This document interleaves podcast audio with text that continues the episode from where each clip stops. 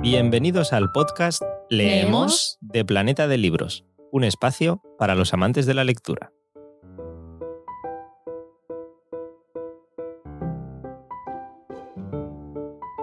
Al micrófono Eduardo Martín, periodista cultural y una de las voces de este podcast Leemos de Planeta de Libros, en el que me suelen acompañar Mar Gallardo y Andrea Izquierdo, pero como ya os explicamos en el anterior, pues eh, no pueden estar aquí por desgracia, pero eh, al menos sí que os podemos acercar estos episodios especiales, esas entrevistas con algunos de los mejores autores del momento. Así que, sin más, os dejamos con un nuevo capítulo, una nueva entrevista. En esta ocasión, Juan Ramón Lucas con Pedro Baños, que charlarán sobre el dominio mundial, la novela, el libro publicado por Editorial Ariel, en el que Pedro Baños nos analiza los diferentes elementos de, la superpotencia que utilizan para, para, el control de las sociedades, desde la fuerza militar, capacidad económica, diplomacia, servicios de inteligencia y un montón de recursos y de herramientas que necesitan dominar para precisamente, valga la redundancia,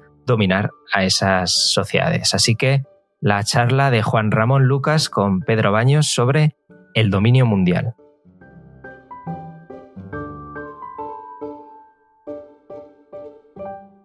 Segundo encuentro en Planeta de Libros alrededor del dominio del mundo con Pedro Baños, autor de Así se domina el mundo, desvelando las claves del poder mundial. Pedro, muy buenos días. Hola, buenos días, Juanra. Y si me permites, lo primero felicitar a todos los Jorges, Jordis, Gorkas, que no nos quede nadie sin felicitar, y también a todos los castellanos y leoneses que celebran hoy también el Día de, los, Comuneros. Bueno, ¿cómo se ve que eh, Pedro es un caballero y yo soy un periodista que hace preguntas, porque eh, esa consideración que él acaba de tener tenía que haberla hecho yo, tenía que haberla tenido hace tiempo. Así que te lo agradezco muchísimo, Pedro, y hago mía esa felicitación a todos los Jorges, Jordis y a las comunidades donde hoy se celebra fiesta. Así se domina el mundo. El título es muy ambicioso, pero es que el contenido no defrauda. Voy a empezar por una frase que eh, nos sitúa ante, ante la realidad de lo que es el mundo y ante lo que y eso que esto no es una obra de ficción, desgraciadamente no tiene nada de ficción, es la literatura, que es ponernos ante la condición humana. Me vas a permitir que lea. Cambiará la tecnología y el modo de consumar las aspiraciones humanas, pero la ambición de dominación y sometimiento del prójimo seguirá siendo inmortal. Y añade también, Pedro Baño, voy a ponerme las gafas porque uno ya tiene una edad, se hace preciso conocer cómo los poderosos han manejado y manejan el mundo a su alrededor. Ahora bien, como digo, eso es una condición humana, un reflejo de la condición humana que al final es lo que es la, literatura, contar la condición humana. Pero en estos momentos que estamos hablando desde casa, que estamos temiendo todos una enfermedad, una pandemia, yo diría que eh, cuando es como ahora la naturaleza la que nos domina, ¿qué podemos hacer? Porque entonces no conocemos la historia, entonces hemos aprendido o no tenemos, no hemos aprendido o no tenemos lección aprendida, Pedro. Sí, efectivamente, mira, Juan, vemos que el coronavirus lo que ha venido es a confirmar, a subrayar la importancia de la geopolítica. Pero efectivamente, la geopolítica está dirigida por personas, personas que a su vez están influenciadas por, sus pasiones, eh, por sus pecados capitales, ¿no? Que eso va a ser absolutamente eterno. Y es verdad que tenemos la debilidad, sobre todo en los países más avanzados, de despreciar a la naturaleza. Y lo vemos que, en cambio, cuando surge un terremoto, un maremoto, eh, en fin, o, cualquiera de estas catástrofes que de vez en cuando sufre Estados Unidos, el país más poderoso de la Tierra, y de repente nos vemos absolutamente inermes, nos vemos desamparados, porque yo creo que es propio también, como digo, de nuestra propia prepotencia. En cierto modo, lo que nos ha pasado a los países más avanzados era que pensábamos que estas pandemias, estos desastres naturales, estas enfermedades, pues que eso solamente pues, le afectaba a los países menos desarrollados, a algún país africano, y que a nosotros eso no nos iba a pasar, o que tenemos la capacidad para resistirlo, incluso no estando especialmente preparados para ello. Y yo creo que a la naturaleza tenemos que tener un grandísimo respeto. Y creo que esto es muy importante subrayarlo, Juanra, porque no debemos olvidar que estábamos en una situación de crisis climática o de emergencia climática que de, de repente parece que se nos ha olvidado. Y si esto que nos está pasando nos debería servir para aprender una lección de que no debemos olvidar otras partes de la, seguridad humana, algo tan importante como es el cambio climático, que si no tomamos las medidas adecuadas, que incluso a lo mejor algunas ya llegarán tarde, desde luego vamos a pagar todas las consecuencias. Y por tanto, una vez más, hay que hacer grandes ejercicios de prospectiva y efectivamente, Juanra, pensar que nosotros no podemos luchar contra la naturaleza, que la naturaleza es más fuerte y tenemos que ser capaces al menos de tomar medidas paliativas en la medida de lo posible. Yo soy muy escéptico en ese sentido. ¿eh? Es verdad porque estábamos cuando nos ha llegado este golpe que va a afectar a nuestra vida cotidiana, que va a afectar a nuestra economía, estábamos en la discusión de si paramos el ritmo de destrucción del planeta y cómo. Ahora se nos ha olvidado un poco, pero cuando salgamos de esto tendríamos que volver a eso y deberíamos, como tú dices, volver con la conciencia de que la naturaleza puede golpear en algún momento, pero soy escéptico. Pues sí, yo eh, tampoco soy yo especialmente optimista, Juanra, coincido contigo. Y además, mira, ahí hay una cuestión ahora mismo que es la bajada tan sumamente abrupta de los precios del petróleo, prácticamente negativo, e incluso hay que inaugura que puedes bajar muchísimo más al negativo el precio del petróleo. Claro, esto al final, ¿qué va a significar?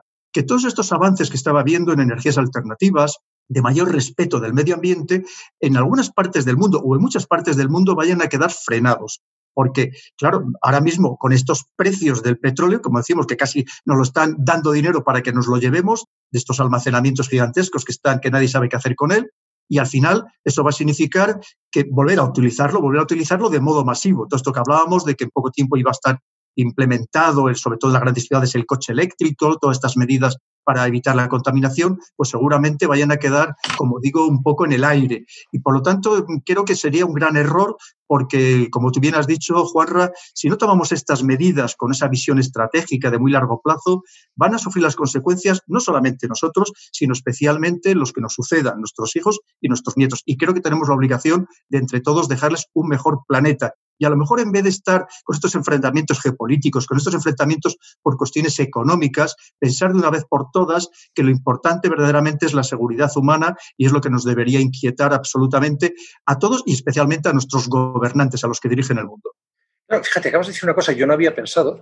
Eh, estábamos en un momento de, toma de conciencia, incluso, incluso de, utilización cada vez más, más em, no digo masiva, pero importante, del coche eléctrico, de las energías alternativas. Ahora, con todo el petróleo que queda en almacenes, con barcos petroleros por todo el mundo recorriéndolo llenos de petróleo que no saben qué hacer con él, cuando terminemos esto, y ahora hablaremos de, cómo nos va a dejar esta crisis, eh, ese petróleo hay que sacarle luego. Entonces es posible que, que, suframos un frenazo a, esa, a ese ascenso de las energías alternativas. Fíjate, por ejemplo, Juanra, ahora mismo Estados Unidos está aprovechando estos precios para llenar a máximo todas sus reservas estratégicas, que son gigantescas. Si ya de por sí Trump era un descreído del cambio climático, imaginémonos ahora en esta situación. Evidentemente va a aprovechar para todavía utilizar más los hidrocarburos con todas las consecuencias que nos han dicho que tiene. ¿El parón de la economía en todo el mundo va a modificar las reglas de la geopolítica o son suficientemente fuertes? ¿Los poderosos son suficientemente poderosos como para seguir siéndolo después? Van a seguir siéndolo. Mira, hay una cosa, una frase que yo suelo emplear, Juanra,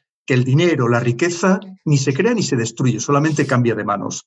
Y las manos que lo dominan van a intentar que cambien lo mínimo posible. Lo que sí que es verdad es que los países que más estamos sufriendo la crisis del coronavirus, ya no solamente en el ámbito sanitario, como bien has dicho, también en el económico, y que nos quedan muchos episodios tristemente por vivir en este ámbito económico, van a aprovechar precisamente para intentarnos subyugar, para comprarnos pues prácticamente países enteros a, precios de, a precio de saldo.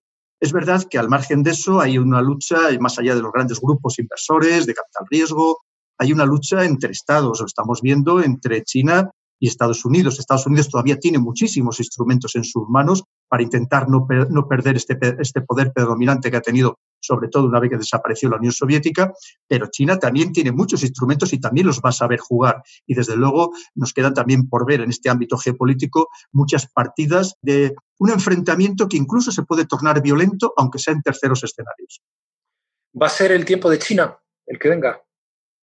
Ahora mismo podríamos decir que sí, pero como digo, Estados Unidos no va a dar el brazo a torcer, desde luego no va a dar la batalla por perdida y vamos a ver eh, muchas, muchas, muchas jugadas. Hay que pensar, si hablamos del ámbito económico, Estados Unidos todavía tiene las grandes bazas. Es verdad que China tiene, tiene un, gran fondo soberano y tiene grandes reservas acumuladas de divisas, empezando por, por dólares, tiene bonos de tesoro de muchos países, pero y tiene, tiene una gran, un gran potencial, pero como digo, Estados Unidos todavía es el gran dominador de la economía mundial. De hecho, los grandes bancos, los grandes grupos de inversores de capital riesgo son estadounidenses. E incluso tenemos que abrir un poco más, abrir un poco más el foco y, y es Estados Unidos, digamos que relacionarlo con todo lo que llamo la anglosfera, este mundo anglosajón que desde luego va a apoyar decididamente a Estados Unidos para que China no sorpase, no termine de, sobrepasar, de superar a la gran potencia que ha sido la dominante hasta ahora mismo, que es Estados Unidos. ¿Practica Trump la estrategia del loco de la que tú hablas en el libro?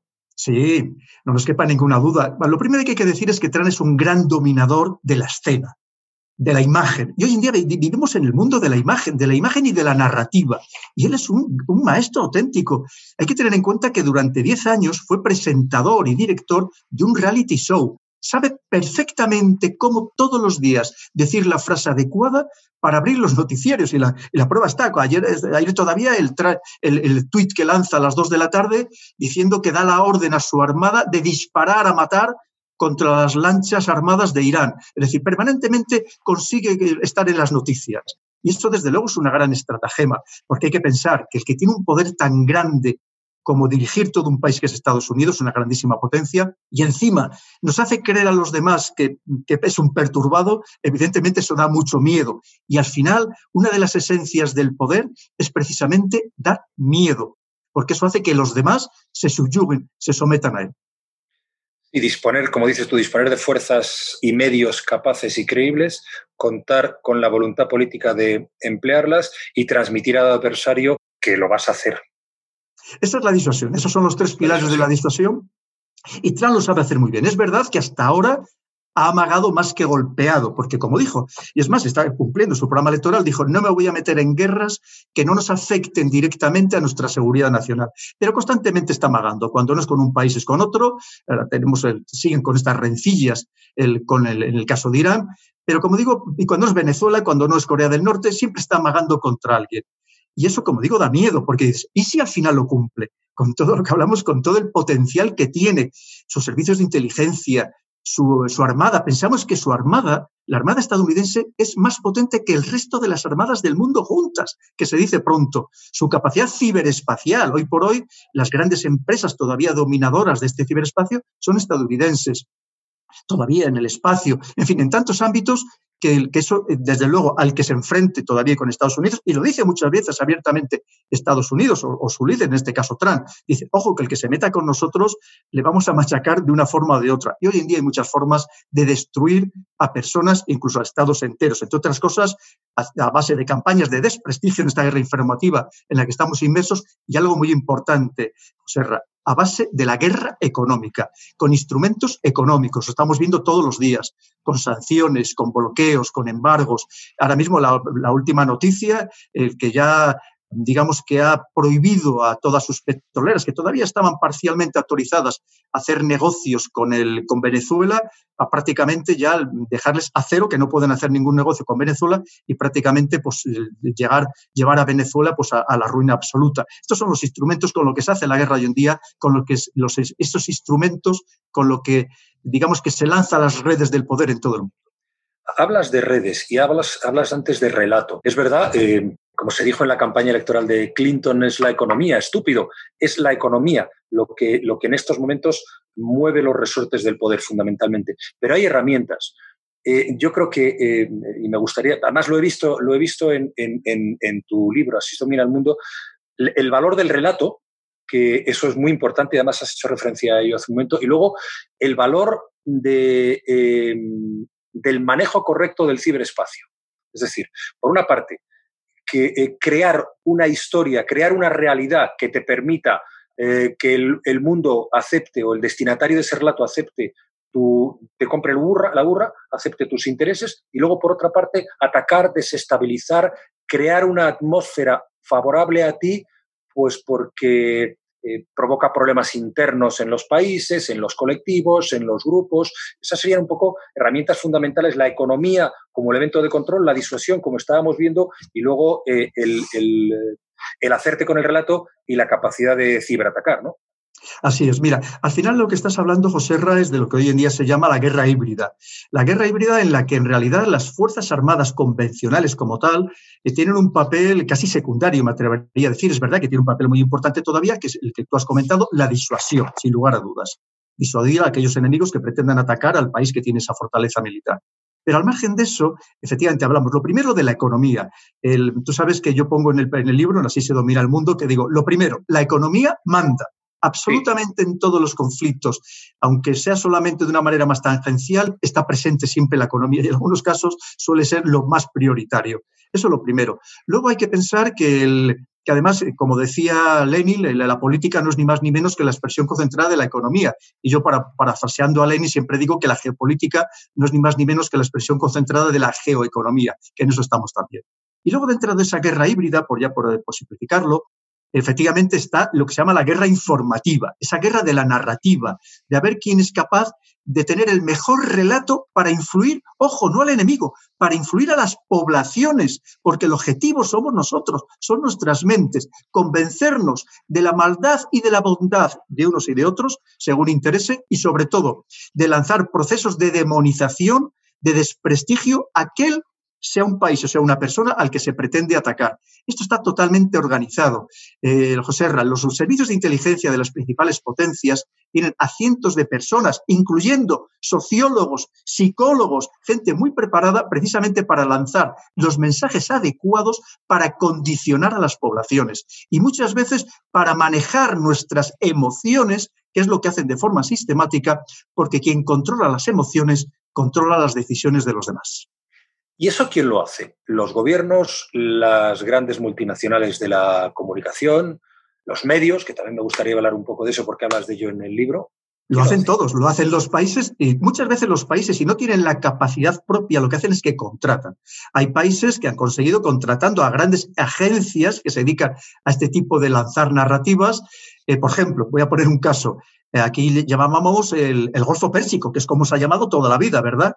Pues veremos que poco a poco han ido consiguiendo que en los medios de comunicación se deje de llamar el Golfo Pérsico y pase a llamarse o simplemente el Golfo o el Golfo Arábigo, que no se había llamado jamás en la historia, para que veamos que sí que al final nos condiciona y terminamos aceptando esos relatos porque las personas somos mucho más influenciables de lo que podíamos imaginarnos, muchísimo más. Y hay estrategias tremendamente sutiles, tremendamente civilinas para condicionar nuestra mente, nuestro pensamiento. Pero, ¿cómo se proyectan y cómo se ejecutan esas, esas estrategias? Por ejemplo, yo... si, me permites, José Ramírez, antes, por ejemplo, en el mundo militar se hablaba de las operaciones eh, de guerra psicológica. Hoy en día ya no se habla de operaciones de guerra psicológica, se ha pasado, se ha elevado y se habla de operaciones de influencia. ¿De influenciar a quién? Evidentemente, una vez más, a la ciudadanía, tanto de la propia como la del adversario. Y estas operaciones, como digo, se llevan a cabo por verdaderos expertos, no solamente expertos eh, podríamos pensar espías o militares, no, lo estamos hablando, como digo, de sociólogos, de psicólogos, de neurocientíficos, de neurolingüistas, que saben perfectamente lanzar la palabra adecuada, el mensaje adecuado para condicionarnos. Y esto lo estamos sufriendo todos los días, lo sufrimos todos los días, lo vemos en los mensajes que luego se lanzan, que es palabras que, que cómo se popularizan, y decir, ¿cómo esto se ha podido popularizar o este mensaje? Porque está absolutamente bien diseñado por profesionales. Si hablas de ello, la variedad lingüística, un elemento que debería enriquecer las sociedades, se transforma en un útil manipulación, en un útil de manipulación por políticos sin escrúpulos y ansiosos de poder. hablas de también, eh, hacías, hacías referencia hace un momento a eso, operaciones basadas en afectos. Sí, efectivamente. Es una vez más el, afecto, el, que eso se lleva muchos años, muchos años hablando de ello, al final es, el, control de las emociones. Hoy en día saben perfectamente, por ejemplo, que está totalmente estudiado, pero ya desde los años 80, que no hay nada que influya más en las, por ejemplo, en las sociedades occidentales que ver una imagen de un niño que está sufriendo o de un niño desamparado. Y saben perfectamente cómo utilizarlo. Es decir, todo está absolutamente estudiado al milímetro. la información que recibimos no es por azar, ni mucho menos.